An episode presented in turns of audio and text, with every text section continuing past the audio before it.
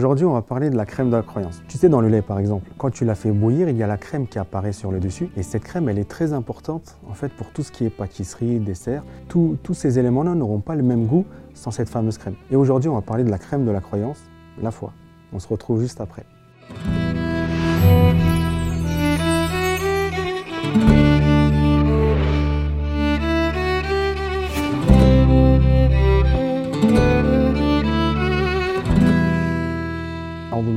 الشيطان الرجيم بسم الله الرحمن الرحيم الحمد لله رب العالمين والصلاة والسلام على رسولنا محمد وعلى آله وصحبه أجمعين ربي اشرح لي صدري ويسر لي أمري واحلل عقدة من لساني يفقه قولي Bienvenue à mes frères. Aujourd'hui on va parler de la seconde vidéo qui fait partie d'une série de trois vidéos. Donc on va parler de la foi ce qui se dit Al-Iman en arabe. Nous allons diviser cette vidéo en deux parties euh, distinctes. Donc le premier chapitre serait, on va parler de, la foi d'une manière euh, générale, on va la décrire. Second chapitre, on va voir qu'est-ce qu'on pourrait faire pour améliorer cette foi. Dans un premier temps, on va reprendre les bases. C'est-à-dire, on va reprendre, euh, bah, pour, construire le second degré, on va d'abord parler, on va reprendre du, premier degré pour ensuite expliquer mieux le second degré. On a dit dans la précédente vidéo que le premier degré était euh, la plus importante parce que c'est grâce à ce premier degré qu'on adhère à l'islam. Donc adhérer à l'islam, c'est la base, euh, c'est ce qu'on avait dit. Donc une fois, avoir adhéré à l'islam, c'est là qu'il faut travailler sur, le second degré. Donc c'est euh, ce qu'on va traiter du coup aujourd'hui. On avait dit aussi dans la précédente vidéo que le premier degré, c'était une attestation. La personne qui veut adhérer à l'islam atteste oralement qu'il accepte les cinq piliers, mais on ne sait pas finalement si cette personne croit vraiment. Donc euh, c'est là que le, second degré entre en jeu. Dans tous les cas, si une personne atteste qu'elle adhère à l'islam, qu'elle veut adhérer à l'islam, on se doute bien, ça paraît logique qu'elle a un certain niveau de foi. La, base de la foi, elle est là. Parce que si elle n'était pas sincère, si elle n'est pas sincère, alors ça, toujours, on ne peut pas le savoir, mais à ce moment-là, cette personne est automatiquement est dans l'hypocrisie. Donc euh, on appelle ces personnes des hypocrites. Et d'ailleurs, il y en avait aussi, euh, au temps de nos prophètes, hein, des personnes qui souhaitaient profiter de l'islam, qui voyaient euh, cette religion se développer, également s'élargir, s'enrichir, etc. Et les personnes qui voulaient profiter de cela, donc avec hypocrisie, ces personnes entraient dans l'islam. En arabe, en, un hypocrite au singulier, ça se dit euh, munafiq, au pluriel munafiqoun. Petite question. Si je suis né musulman et que je pratique comme ça euh, parce que les gens autour de moi le, font, est-ce que je suis hypocrite? Euh, Non, non, il y, a deux types d'hypocrisie. Suivant la systématique qu'on a fait dans, les, dans la précédente vidéo, on a dit qu'il y avait plusieurs degrés de, croyance, de profondeur, de, foi. Donc si tu te dis que tu n'as pas atteint le degré foi, dans tous les cas, dans ta démarche en tant que musulman, euh, d'être musulman, tu es sincère.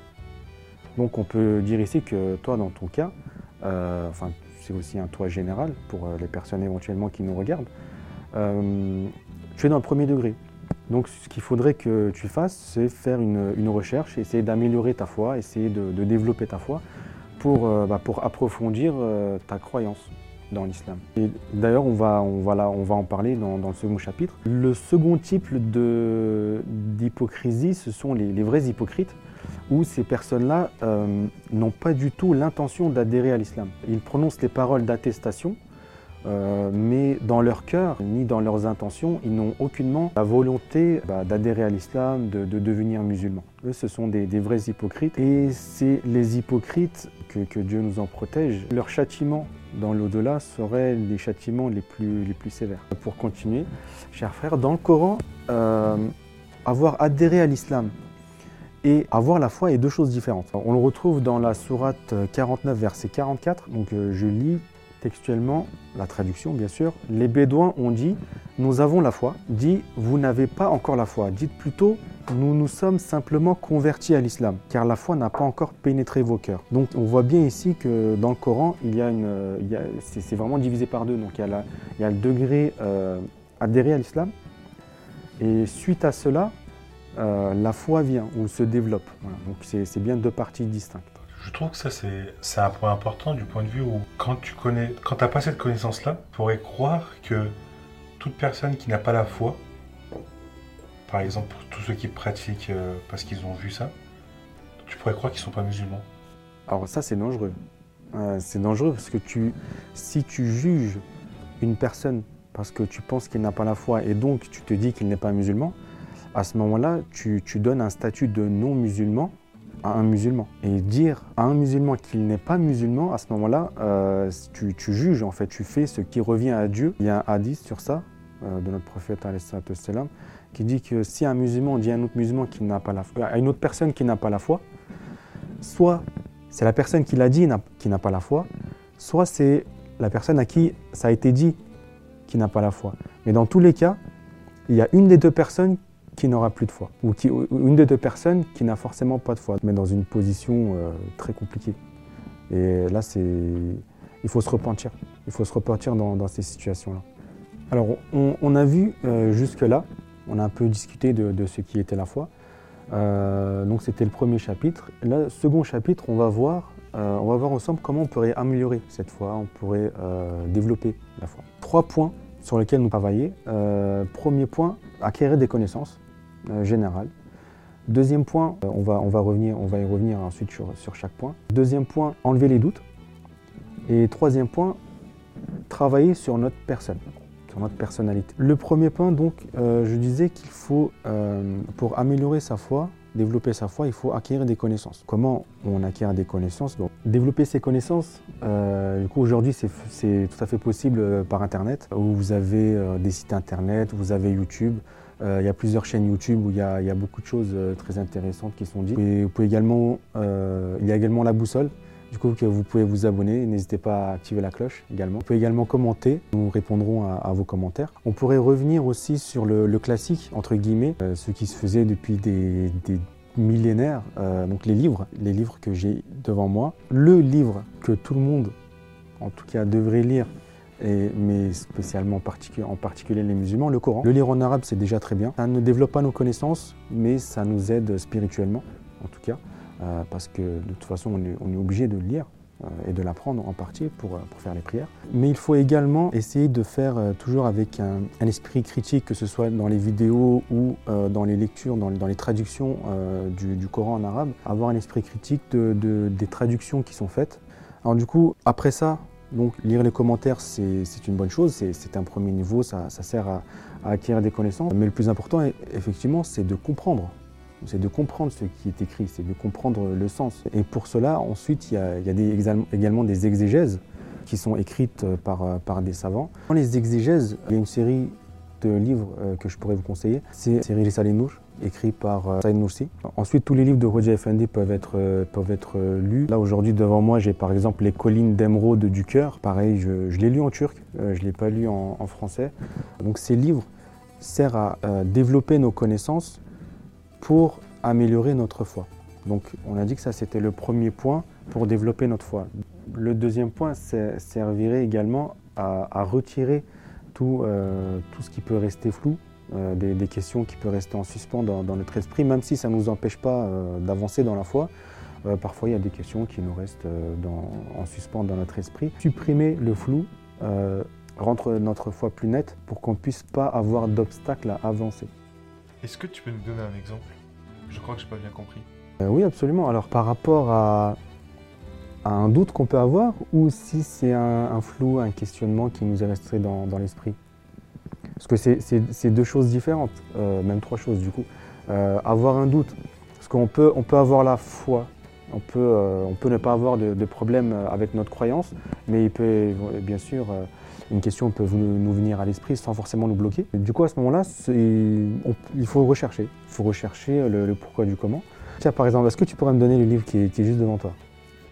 Donc là, on recherche l'information, c'est ça Là, donc, ce qu'on va faire, effectivement, c'est rechercher l'information, même si, même si ça ne nous dérange pas spécialement d'avoir cette question à l'esprit, et que ce n'est pas du tout gênant d'avoir une question à l'esprit pour la foi, ce, n'est pas gênant. Idéalement, c'est bien de, de pouvoir, euh, de pouvoir quand même répondre à ces questions. Alors, une petite question rapidement qui peut être donnée alors, dans le livre euh, Questions et réponses sur l'islam, volume 1, de Mohamed Fethullah Gulen.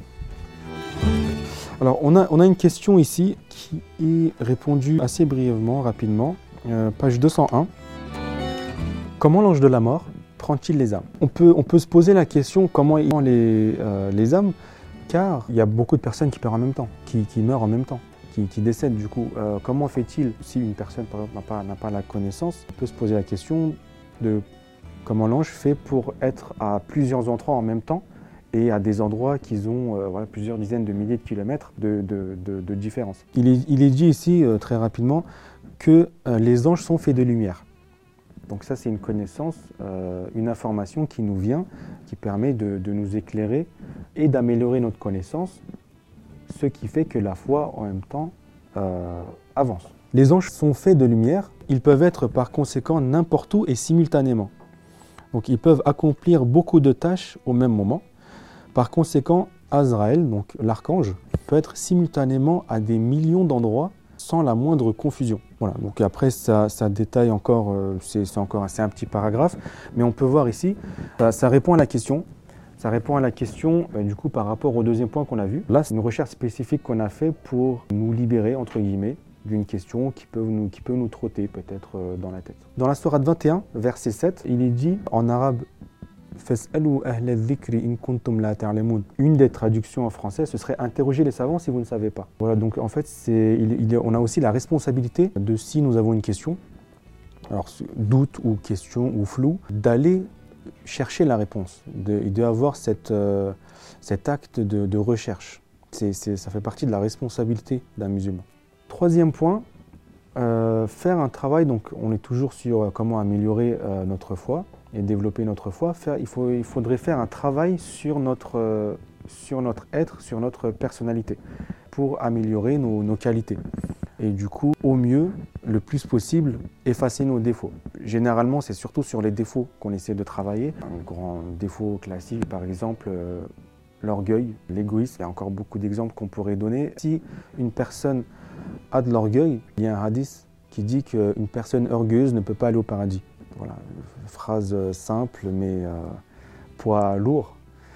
Donc euh, il, faut, il faut vraiment, il faut, un des grands points sur lesquels un, un musulman doit travailler, bah, c'est l'orgueil. Souvent en entreprise, euh, avant d'être embauché, ou même pendant, euh, pendant qu'on est dans l'entreprise, les ressources humaines nous font passer des tests de personnalité pour pouvoir progresser.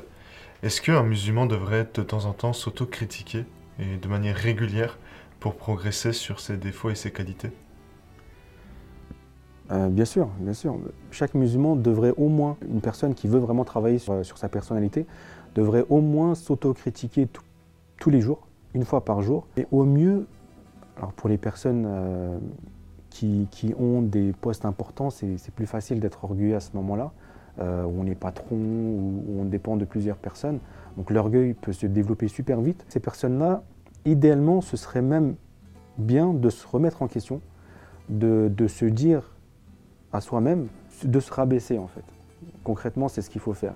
Il faut, remettre les choses au point, dire que euh, si nous nous rappelons que nous sommes simplement un humain, euh, nous sommes simplement un sujet de Dieu, que malgré le fait qu'on ait des statuts différents dans le travail, on est, tous des hommes, on a, tous le même niveau euh, en face de Dieu, c'est seulement au niveau de la foi qu'il y a des différences, il y a des différents niveaux qu'on pourrait, on pourrait toujours euh, argumenter là-dessus. En faisant cela, ça, ça, ça pourrait aider une personne, ça aidera une personne à, travailler sur son orgueil et faire en sorte qu'il soit de moins en moins orgueilleux et idéalement euh, ne plus avoir euh, quasiment plus d'orgueil. On a parlé du troisième point. On, va, on va donc finaliser cette vidéo. Suite au troisième point, dans l'esprit de ce qu'on a dit dans l'intro, euh, une personne qui travaille sur soi-même, c'est compliqué. Euh, acquérir la foi, ce n'est pas du tout facile. C'est vraiment un travail profond à avoir, sinon ce serait trop facile. Pour cela, il faut, faut transpirer un peu. Il faut se faire euh, violence, comme, comme il est dit par, par les psychologues. D'ailleurs, physiquement, faire un changement sur soi, faire un travail sur soi, ce n'est pas qu'une violence psychologique. Euh, physiquement aussi, c'est dans le cerveau. Ils ont, euh, voilà, les, scientifiques ont remarqué que c'était également qu'il y avait une violence, euh, un ressenti physique dans les changements d'habitude. Et c'est en fait en se forçant à, faire ce genre de choses, par analogie avec ce qu'on a dit dans l'intro, quand on fait bouillir le lait, la crème apparaît. Là, du coup, quand une personne, une personne se force la foi, la crème de la croyance apparaît. Euh, j'espère que cette assise vous a plu. N'hésitez pas à me faire des commentaires si vous avez des questions. N'hésitez pas à vous abonner, à ouvrir la, cloche de notification et, et à liker la vidéo. Euh, portez-vous bien. À la prochaine.